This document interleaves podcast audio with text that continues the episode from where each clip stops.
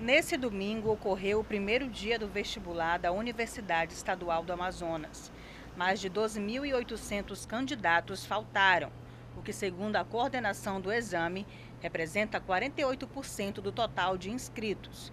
Devido à pandemia da Covid-19, este ano foi tomada uma série de cuidados, conforme orientação da Organização Mundial de Saúde. O dado de todos é o uso permanente contínuo das máscaras, não abrir mão da máscara. Segunda questão é a questão do afastamento. Nós utilizamos um número muito grande de salas neste ano para que nós pudéssemos manter um total de no máximo 16 alunos por sala de aula, que é um número seguro com bastante afastamento. Amanhã vai ser a vez das provas do sistema de ingresso seriado da UEA. O CIS da UEA com 1.014 vagas oferecidas. As instruções são as mesmas do vestibular.